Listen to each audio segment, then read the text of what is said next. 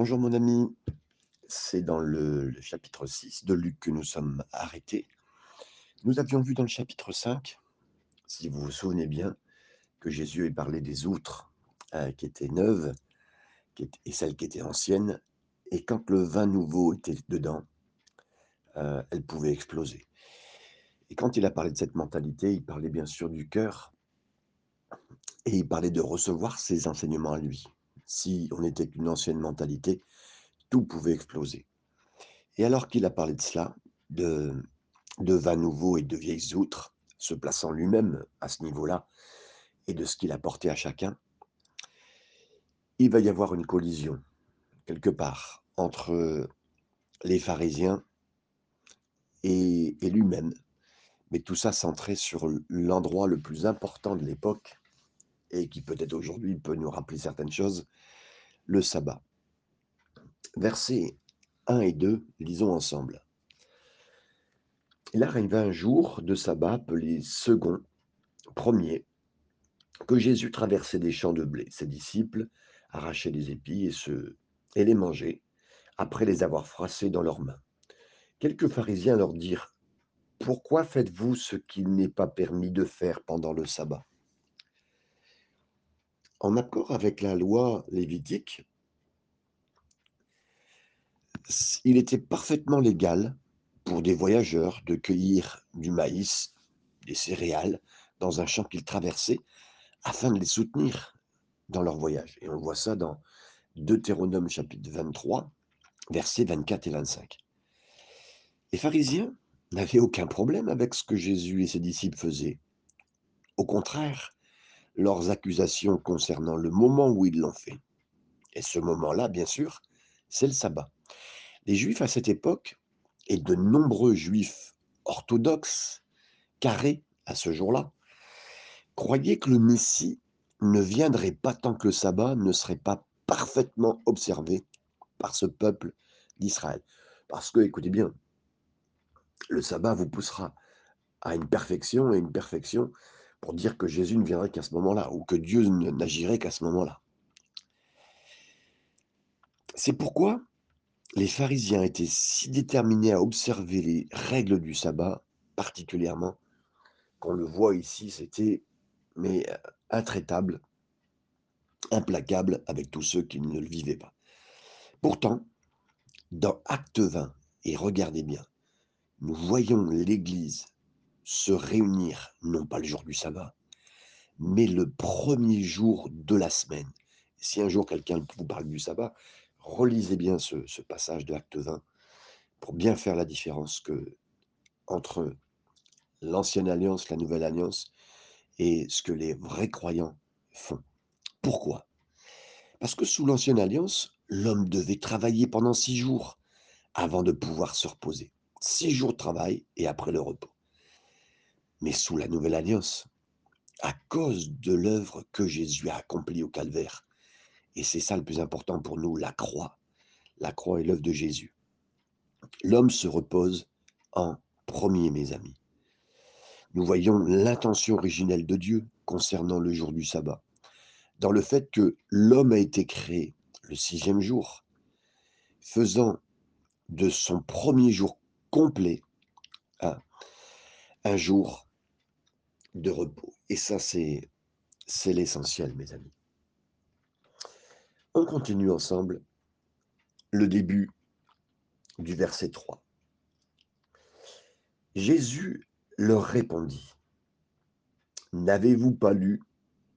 N'avez-vous pas lu On peut juste s'arrêter sur cette première partie. J'aime tellement ça que Jésus nous donne la chose la plus importante qui est pour nous en tant que croyants, en tant que personne qui vit sur cette terre. Le mode d'emploi de Dieu, la parole. Est-ce que vous n'avez pas lu? N'avez-vous pas lu? Waouh, j'aime cela.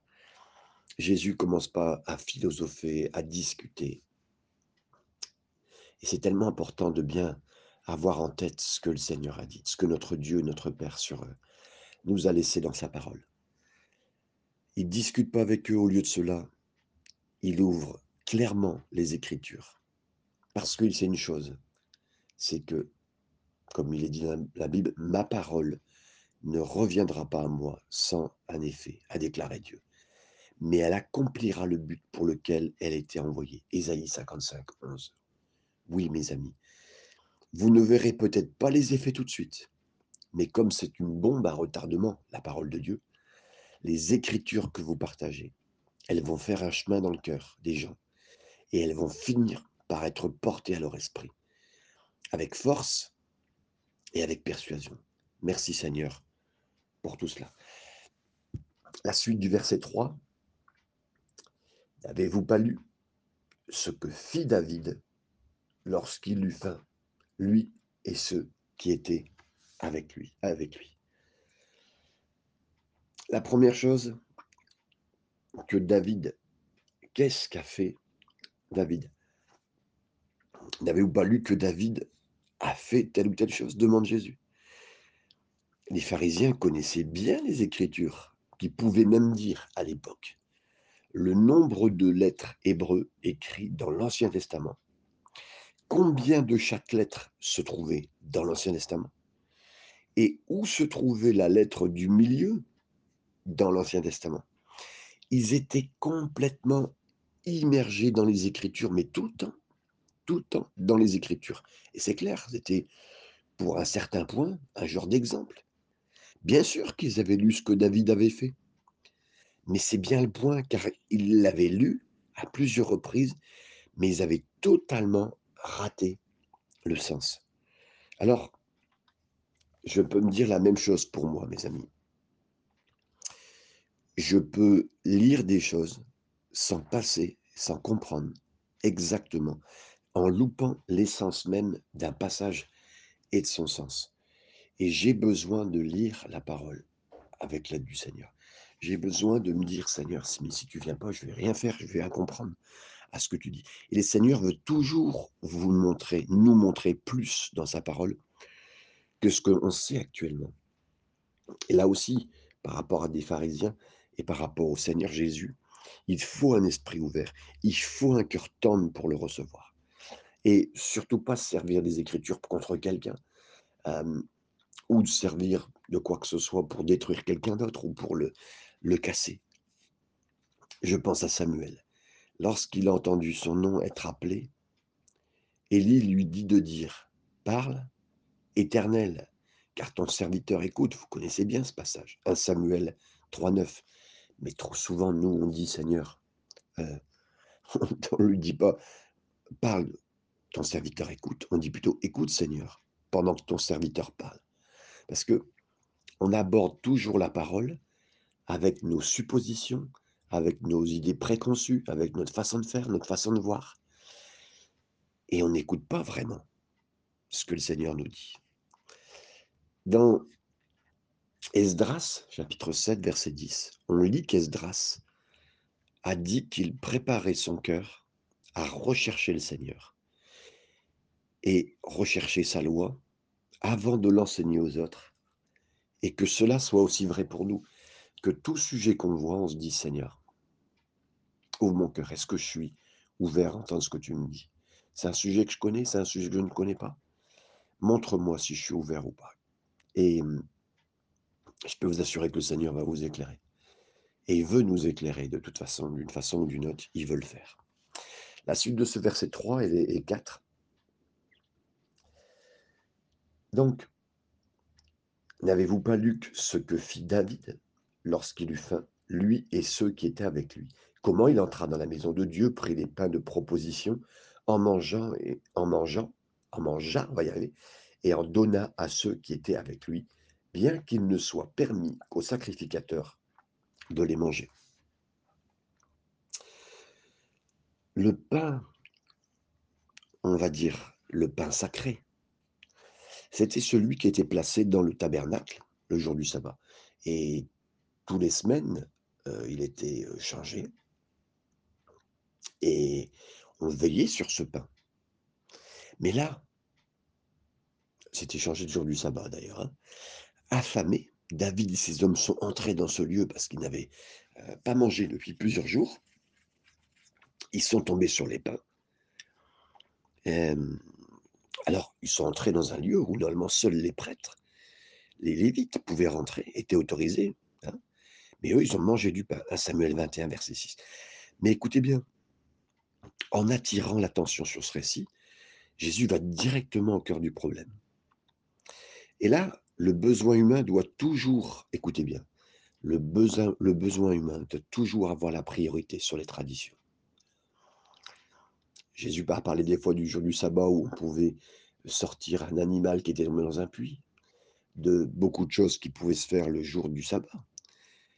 Et alors que le, le pharisien, celui qui est obtus, celui qui, soi-disant, euh, prend les règles pour les mettre devant vos yeux, mais c'est pas la priorité sur le, le besoin humain, mais sur les, soi-disant, la religion, la relation avec Dieu. C'est faux.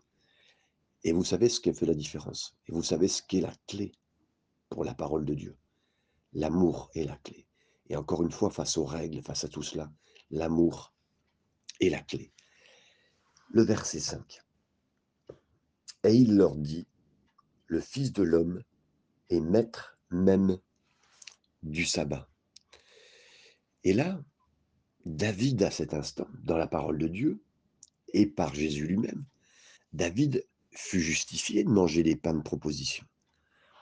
Et les pharisiens ont dû raisonner en dire, ben oui, il a raison, il a pu manger des pains de proposition. Euh, ce jour-là, ils sont rentrés, ils ont mangé telle ou telle chose, parce qu'il était un roi qui avait été oint par Dieu, mhm. Et parce qu'en plus c'était un prophète avec les psaumes qu'il a écrits. Mais ils n'ont même pas réalisé qu'en face d'eux, ils avaient plus grand que David, celui qui se tenait devant eux était Jésus, et qu'il pouvait les éclairer, et ils n'ont rien vu.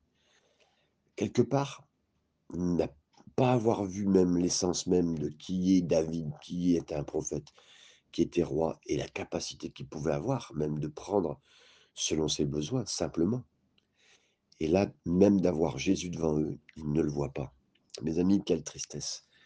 Et je prie Seigneur, s'il te plaît, que je ne sois pas et que je ne tombe jamais dans la tradition ou dans ma tradition personnelle ou celle des hommes, celle de m'éloigner de toi et de perdre tout contact avec les Écritures. La profondeur de ce que tu fais et de ce que tu veux faire et l'essence même, Seigneur, de ce que tu veux dire dans les Écritures pour moi et pour ceux qui m'entourent. Verset 6 et 7.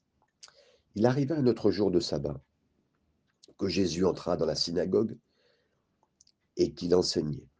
Il s'est trouvé un homme dont la main droite était sèche. Les scribes et les pharisiens observaient Jésus pour voir s'il ferait une guérison le jour du sabbat. C'était afin d'avoir sujet de l'accuser. Mes amis, mes amis, le sujet n'est pas clos, au contraire, ils sont là pour euh, être sur le chemin. Et vous savez, quand quelqu'un est dans la religiosité, le Seigneur continuera, entre guillemets, euh, son travail contre les traditions, contre les choses qui, justement, non pas qu'il veut, qu'il veut faire du mal à qui que ce soit, à quoi que ce soit, pas du tout, mes amis, non. Le point, c'est qu'au contraire, hum, il veut faire sortir, il est la vérité, il est le chemin, je veux le suivre. Et là, sur le chemin, il va perdre des gens. Il va perdre des gens qui n'y croient pas et qui veulent imposer leur vérité. À cet instant-là, on a un homme qui se tient avec une main qui est sèche. Et j'aimerais vous dire, vous qui vous sentez euh, séché comme cet homme, paralysé peut-être par une difficulté ou flétri, sachez ceci. Parce que Jésus est allé, en fait, pas pour confronter la réalité le jour du sabbat. Il est allé vers quelqu'un qui avait un problème, quelqu'un qui n'avait pas du tout de possibilité de, de bouger cette main. Il est allé à un lieu pour le rencontrer. Mes amis, il est toujours attiré vers celui qui souffre le plus. Vous n'avez pas remarqué? Et à chaque fois. Et j'aimerais vous dire, je n'ai pas cette même sensibilité. Je prie pour.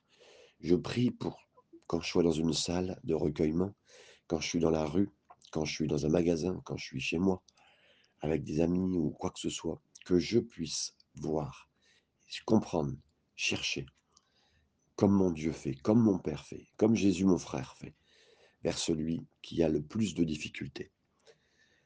C'est tellement différent de nous, mes amis, parce que la tendance de notre siècle, de notre époque, c'est de rechercher ceux qui font le mieux, ceux qui sont les plus heureux, les plus spirituels. Hmm. Pas du tout Jésus. C'est pas la même chose. Il a trouvé celui qui souffrait de paralysie parce qu'il est toujours attiré vers celui qui a le plus besoin. Verset 8, verset 9. Mais il connaissait leurs pensées et il dit à l'homme qui avait la main sèche Lève-toi et tiens-toi là, au milieu. Il se leva et il se tint debout et Jésus leur dit, Je vous demande s'il est permis le jour du sabbat de faire du bien ou de faire du mal, de sauver une personne ou de la tuer. Waouh double, double, double impact. Jésus va faire quelque chose pour quelqu'un, donc il y a un besoin, et en même temps, il va enseigner, redresser. Si quelque chose n'est pas droit, il va ramener. C'est toujours le travail du Seigneur. Si le Seigneur est en train de faire quelque chose dans votre vie, il va d'abord s'occuper du problème tout en redressant. Si quelque chose n'est pas droit, si quelque chose n'est pas dans la réalité, il va ramener la vérité. Et là, c'est ce qu'il fait. Et Jésus demande à ce moment-là, et c'est là le point, qui viole le sabbat, mes amis? Moi, parce que je suis en train de guérir?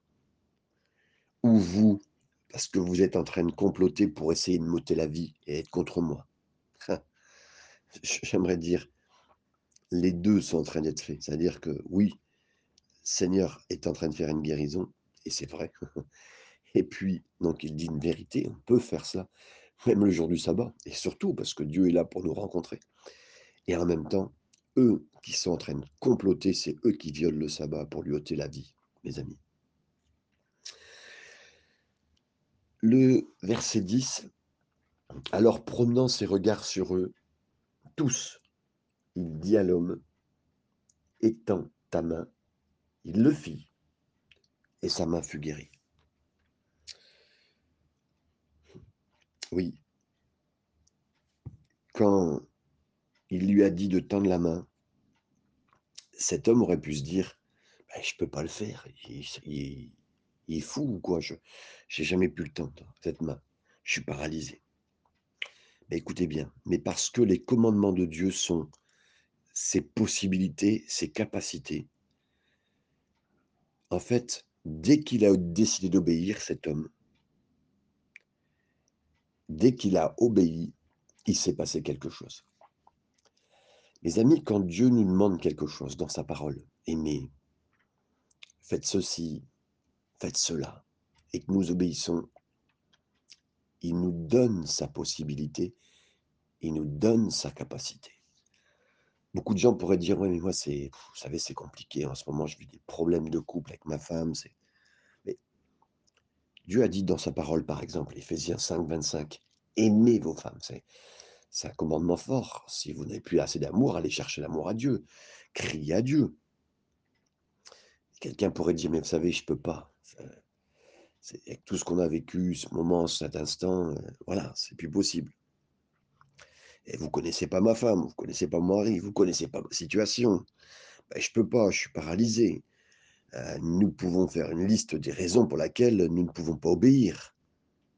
Ou on peut dire, Seigneur, tu m'as dit d'aimer ma femme, je vais le faire, sachant qu'en le faisant, tu me permettras de faire ce que tu as demandé. Et là, bien sûr, c'est pas simplement dire je vais obéir, mais Seigneur, ce qui me manque, tu vas me le donner.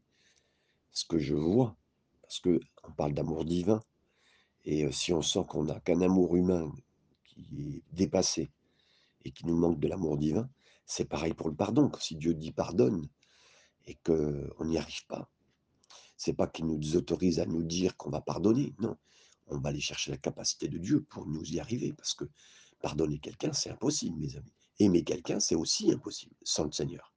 Donc, cet homme-là, il a obéi, et c'est la clé d'obéir au Seigneur. Même si on sent qu'on n'a pas la possibilité, parce qu'on va aller chercher la force dans le ciel. Le verset 11, on continue. Ils furent remplis de fureur et ils se consultèrent sur ce qu'ils feraient à Jésus. Un homme paralysé, soudainement, étend la main, obéit au Seigneur, et ça marche, mes amis, le Seigneur le guérit. Et là, quoique les pharisiens soient furieux, parce qu'il a fait ça le, jour du sabbat, ils peuvent que comploter pour l'avenir sur l'instant, ils peuvent rien faire. Et c'est ça aussi, vous savez, quand on laisse agir Jésus, quand on obéit au Seigneur, mais on ne peut rien faire contre cela. Et c'est lui qui a le dernier mot. C'est le Seigneur qui a le dernier mot. Et je veux que le Seigneur ait le dernier mot dans ma vie. Et peut-être vous aussi qui avez besoin en ce moment, le Seigneur, dites-vous, Seigneur, ait le dernier mot dans ma vie en ce moment, dans les instants que je vis. Versets 12 et 13, nous continuons. En ce temps-là, Jésus se rendit sur la montagne pour prier, et il passa toute la nuit à prier Dieu. Quand le jour parut, il appela ses disciples, il en eut choisi douze, auxquels il donna le nom d'apôtres. D'un groupe de disciples. C'est quoi des disciples? Je dirais, vous connaissez bien le mot, c'est des personnes qui sont disciplinées, qui ont laissé exercer sur eux une discipline. Ceux qui ont été disciplinés dans cet apprentissage, qui ont été engagés dans l'étude avec le Seigneur en direct, hein, sur le terrain. Euh, Jésus comme une parole vivante, Jésus comme la parole vivante, comme le dit Jean chapitre 1er. À cet endroit-là, dans ce moment-là, avec des disciples, il les a choisis. Il a choisi douze apôtres. Apôtres, c'est des envoyés. Pourquoi faire? Ben, Ces apôtres-là, des envoyés pour être des ambassadeurs, pour leur présenter. Jésus vient pas simplement pour nous parler. C'est un peu comme si nous, nous commencions à parler. Après, il, fait, il enseigne, il fait que les gens étudient et la parole. Et quand ces gens sont prêts, ils deviennent ambassadeurs. C'est le même processus que nous devons avoir avec les croyants, avec les nouveaux. On leur enseigne, on leur parle. Ils doivent étudier, ils étudient. Et après, ils sont prêts pour être des ambassadeurs pour le Seigneur dans n'importe quel domaine que le Seigneur les placera. Versets 14 à 16. Simon qu'il nomma Pierre, André son frère, Jacques, Jean, Philippe, Barthélemy, Matthieu, Thomas, Jacques fils d'Alphée, Simon appelé des Zélotes, Jude fils de Jacques et Judas Iscariote qui devint traître.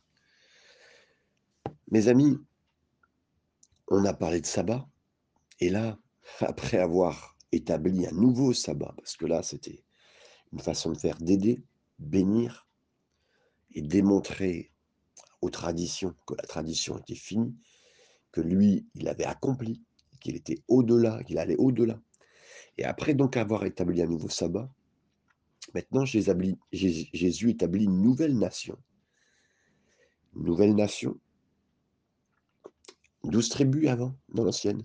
Maintenant, on parle de 12 disciples. 12, euh, c'était le chiffre du gouvernement. 12, c'était le nombre de tribus dans l'Ancien Testament d'Israël. Et là, en choisissant 12 apôtres, Jésus établit un nouveau gouvernement du royaume. Vous comprenez?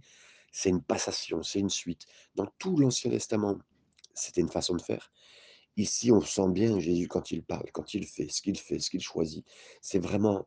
Et là, pensez pas gouvernement dans ce sens-là, mais là, on parle gouvernement du royaume. Et c'est là où le Seigneur nous amène à nous tous aussi. Versets 17 à 20. Il descendit avec eux et s'arrêta sur un plateau où se trouvait une foule de ses disciples et une multitude de peuples de toute la Judée, de Jérusalem et de la contrée maritime de Tyr et de Sidon. Il était venu pour l'entendre et pour être guéri de leur maladie. Ceux qui étaient tourmentés par des esprits impurs étaient guéris. Et toute la foule cherchait à le toucher, parce qu'une force sortait de lui et les guérissait tous. Alors Jésus, levant les yeux sur les disciples, dit, et on étudiera bien sûr plus tard, beaucoup plus tard, tout ce passage qui est important, Vous savez ici, le ce moment d'enseignement est souvent appelé le sermon sur la montagne. Mais heu, c'est assez étonnant parce que quand vous lisez bien dès le début ce qui a été dit, verset il descendit avec eux, verset 17 et s'arrêta sur un plateau. Ah bon? Ben là, on n'est pas du tout, heu, sur la montagne. Mais oui, parce que mes amis, je crois, heu, à cet instant-là, heu, que c'est une répétition de ce qui s'était dit, heu de ce qui était dit dans Matthieu 5, 6 et 7. Parce qu'il nous est dit que Jésus a délivré alors qu'il se tenait dans cette plaine, et je suis personnellement convaincu qu'il s'agisse bien d'une répétition exacte du sermon que Jésus a enregistré dans Matthieu 5, Matthieu 6 et Matthieu 7. C'est vraiment un sermon séparé. C'est pas le même endroit, mais c'est le même sermon. Je le signale parce que c'est un sermon que Jésus a donné à plus d'une occasion, j'en suis sûr. Cela me dit quelque chose. La Bible dit, je ne négligerai pas de vous rappeler ces choses, bien que vous les connaissez, jusqu'à ce que vous soyez affermis. C'est ce que Pierre a dit dans sa deuxième épître au chapitre 1er, verset 12, 2 Pierre 1, 12.